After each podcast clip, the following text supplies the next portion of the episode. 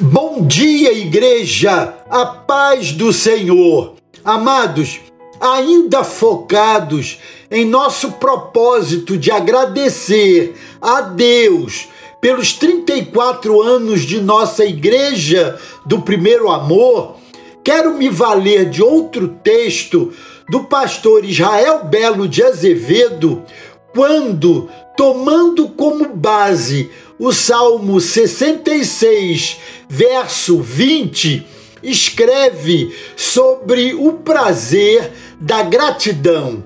Eis o que nos diz esse texto: Louvado seja Deus, que não rejeitou minha oração, nem afastou de mim o seu amor.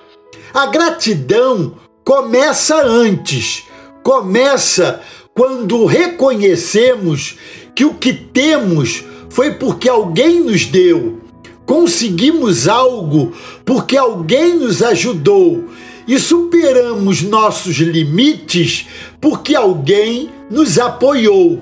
Agradecemos quando certos de que não somos capazes de fazer sozinhos o que precisamos, olhamos com ternura para os que nos ofereceram afeto e força, tempo e dinheiro, confiança e amizade.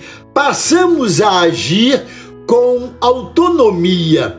Não agradecemos quando completamente enganados sobre nós mesmos, achamos que não precisamos de ninguém, embora reclamemos, cobremos e exijamos. A gratidão parece fraqueza, mas é força. Quem agradece faz novos amigos, sem perder os antigos. Quem agradece faz parte de uma comunidade rara, formada por pessoas sábias, humildes e generosas. Sábias porque veem a vida como ela deve ser, humildes porque resistem à tentação de só receber, e generosas porque aprenderam a viver. Agradecer é a melhor coisa que podemos fazer. Estamos no auge quando agradecemos. Quando agradecemos, não conhecemos a solidão.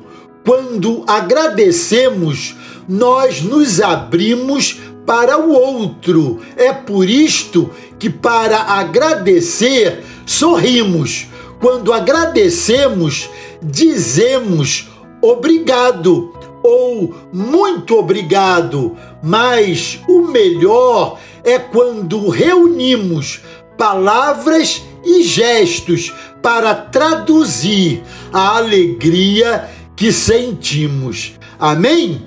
Glória a Deus! Deus os abençoe.